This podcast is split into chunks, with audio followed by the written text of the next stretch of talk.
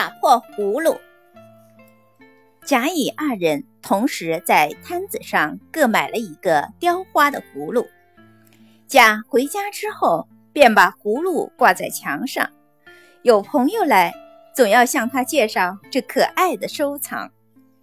但是乙回去不久，就把葫芦打碎了。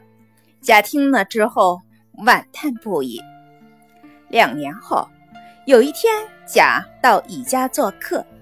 惊讶地发现，满墙挂的都是葫芦，而且花纹各异，美不胜收，比当年买的葫芦更精致。我在研究它雕花的方法之后，打碎葫芦，取出种子，种了这满架的葫芦，并以研究改良的心得，雕了这许多葫芦。